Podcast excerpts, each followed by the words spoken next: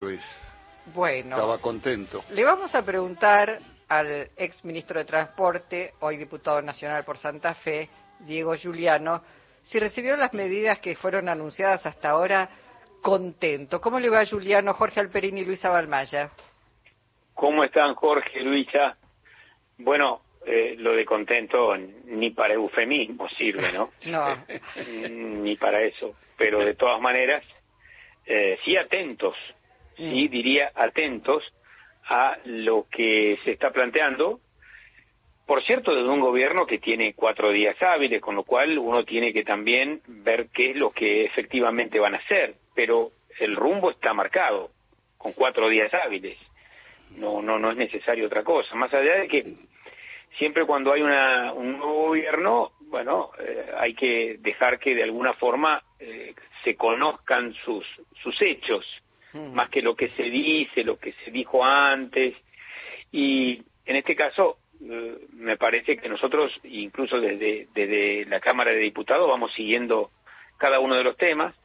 Había una, una idea de que se iba a presentar un paquete de leyes o un ómnibus, que nosotros decíamos, esperemos que sea un ómnibus y no una, una topadora, pero bueno, eso tampoco ha sucedido todavía, se han visto estas medidas, eh, insisto, son cuatro días hábiles, ¿no? Ahora, Juliano, yo entiendo porque la verdad es que en este caso la oposición de la cual usted forma parte, están siendo muy prudentes, las centrales obreras están diciendo no nos vamos a quedar de brazos cruzados, pero no han llamado a movilizar, ni mucho menos. Eh, todos están, bueno, como, porque además hemos escuchado a la vicepresidenta Victoria Villarruel, a la canciller Mondino salir a responder que eh, los quieren destituir, que el kirchnerismo esto, que el kirchnerismo aquello, digamos, y entonces creo que eh, está bien ser prudentes y darle el tiempo suficiente a este gobierno para que anuncie todo. Ahora,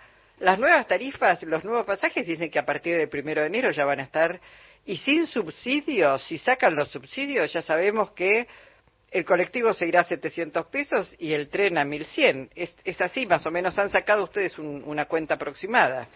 Ese cálculo, Luisa, lo hemos hecho con, en el Ministerio de Transporte, lo hicimos con los datos de la estructura de costos del mes de septiembre. Imagínese que hemos tenido una reacción incluso del propio presidente que ha planteado que esos números no eran así. Bueno, ayer mismo la Cámara más grande del transporte urbano de pasajeros en este caso de Buenos Aires, planteó eh, 797 el pasaje en, en colectivo sin subsidio. Esto es 800 pesos, un dólar más o menos. Eh, en, el fondo me quedé corto yo cuando hice ese, ese cálculo, cuando el equipo técnico de transporte hizo ese cálculo, dijimos 700, la Cámara dice 797.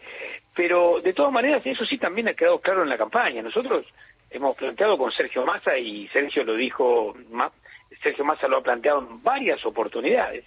Mire, si sacan los subsidios al transporte, el colectivo va a costar 700, el tren 1100.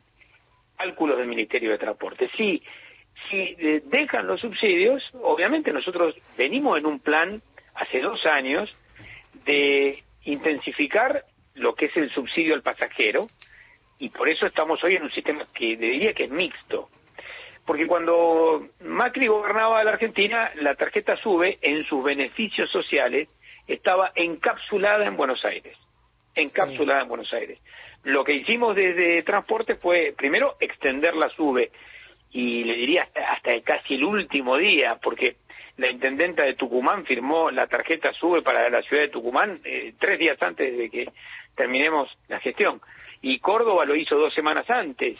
Córdoba que se había, había, había, tenido resistencia a aceptar la tarjeta SUBE por distintas razones. Algunas de ellas tienen que ver con que la tarjeta SUBE hace que uno conozca exactamente los trayectos, la cantidad de pasajeros. No nos pueden mentir más nadie con la tarjeta SUBE. Y, y digo, ahí, y tuvimos la, la, la, oportunidad y, y lo hicimos, 53 localidades SUBE. Entonces, el subsidio al pasajero a nosotros nos parece fundamental y lo empezamos a hacer. Ahora, claro, vamos a ver cómo, cómo implementan esto. O sea, vamos a ver si dan marcha atrás en la idea de quitar los subsidios, cosa que sería muy bueno haberlos convencido de esto, o si quitan los subsidios y de esa manera provocan un impacto tan fuerte en la, en la sociedad. Claro. Ahora, eh, la diferencia en el precio del transporte con respecto a las provincias es, mucho menor, digamos, de, de, lo que se va a ir el, el precio del pasaje ahora, comparado con Buenos Aires, digamos. Yo le diría, usted uno, uno de los eh, argumentos que dio el ministro Caputo fue el de que quiere evitar la discriminación entre el AMBA y el interior del país. Algo que eh, la verdad que nosotros venimos haciendo denodadamente, sobre todo entendiendo que él era el ministro de Finanzas, Caputo, mm. ministro de Finanzas de Macri, cuando eliminaron el subsidio al interior del país con el consenso fiscal. Mm. Y esto lo saben todos, o sea, lo saben todos los que están en el sistema. Eh, en ese momento decidieron eliminar el, subsidio al interior, claro que eso provocó una distorsión tarifaria fenomenal que nosotros reparamos yendo al Congreso, me tocó a mí al Congreso de la Nación a plantearle a los diputados y a los senadores que necesitábamos una cifra para el transporte del interior, que no podíamos dejarlo abandonado como lo dejó el gobierno, en este caso de de Macri. y, y, lo que hicimos fue eh, conseguir, y la verdad que votaron todo, votó el justicialismo, el, el radicalismo, las provincias, votaron una cifra de 85 mil millones, eso fue una tarea de Sergio Massa en el Congreso, y, y hoy, eh, cuando yo me fui del ministerio hace muy poquitos días, mm, repartíamos al interior del país ya no 85 mil, sino 100 mil millones de pesos. A ver, estas son las cifras. Hay un concepto que, yo, yo quiero también explicitar. Eh, quienes hoy gobiernan entienden que el subsidio al transporte eh, no está bien. Por eso, eh, cuando yo lo escucho al ministro de Economía actual, que él dice, bueno, vamos a evitar la, discriminación, entonces quieren, algo que ellos creen que está mal, lo quieren hacer mucho peor. Mm, entonces, quitarle el subsidio a todos. Eh, se corrió el eje del debate, Luisa. Le, hago una pregunta, Diego, porque si la nafta, los combustibles, el gasoil sigue subiendo, digo, porque la verdad es que eh, habían dado un saque antes de que anuncien la devaluación y ahora aumentaron ayer otro 37%. Digo, e, esos valores de los cuales estamos hablando también van a quedar cortos. Muy probablemente. yo, a partir del lunes eh, hay un país que que tiene otra otra velocidad en materia económica, de inflación, eh, digamos, le han puesto un acelerador fuerte, con lo cual lo que uno eh, proyectaba o planificaba hasta el 9 de diciembre, hoy, hoy no lo tenemos. Sí es cierto que eh, la nafta, mejor dicho, el combustible, el gasoil, es un componente de la estructura de costo del transporte. No lo puede negar nadie. Entonces, eso, eso también va a impactar. Eh, entonces, en transporte, mire, yo no quiero ser simplista porque, eh, pero para que lo se explique claramente, usted tiene dos caminos. La tarifa o el subsidio, o las dos cosas, ¿no? Tarifa más subsidio, como hicimos nosotros en la gestión de transporte. Durante ocho meses consecutivos nosotros fuimos recuperando tarifa, pero también eh, otorgando subsidio. ¿Por qué? Porque tenemos un concepto, digo, es distinto al que hoy piensa quien gobierna. Hoy quien gobierna cree que esto es un gasto. Nosotros pensamos que, eh, y eso la verdad que es una visión eh, extendida en la economía ortodoxa, clásica, liberal.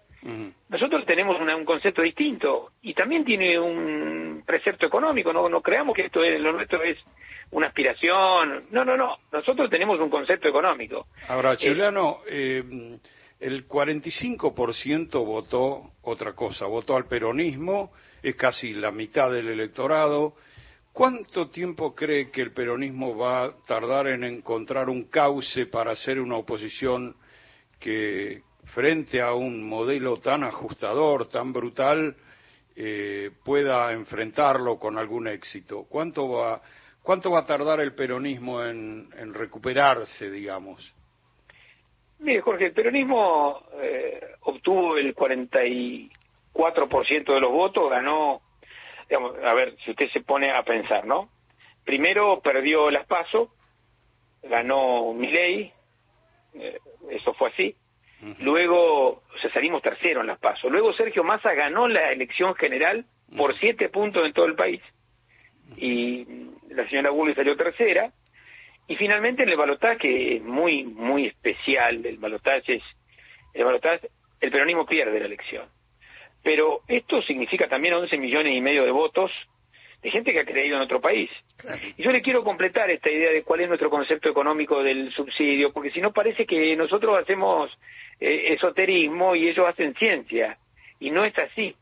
Cuando nosotros hablamos de, que el, eh, eh, desde el punto de vista económico el subsidio dinamiza la economía, ¿por qué? Porque permite que la fuerza laboral se traslade de una manera más económica y eso ayuda no solo al trabajador, sino que ayuda al empresario, al pequeño comerciante, a toda la cadena de valor, y, que además, si usted no subsidia el transporte, la gente elige otro medio. Ah, toma la motito, y eso es un problema para, para la, organización urbanística de la ciudad, y tiene también un problema ambiental. Porque usted sabe que un, un, colectivo son casi 60 vehículos particulares dando vuelta. Y eso, o sea, tiene muchos beneficios el subsidio del transporte, ambientales, urbanísticos, mm, desde el mundo laboral. Nadie sale a pasear en colectivo. No, está clarísimo. Está claro, pero bueno, quieren una economía, este, en, un periodo de esta inflación, con una economía paralizada, con el mercado interno desarticulado prácticamente. Bueno, por eso, por eso aplican estas medidas. Diego, le, le agradecemos eh, muchísimo la posibilidad de haberlo escuchado en esta tarde. ¿eh?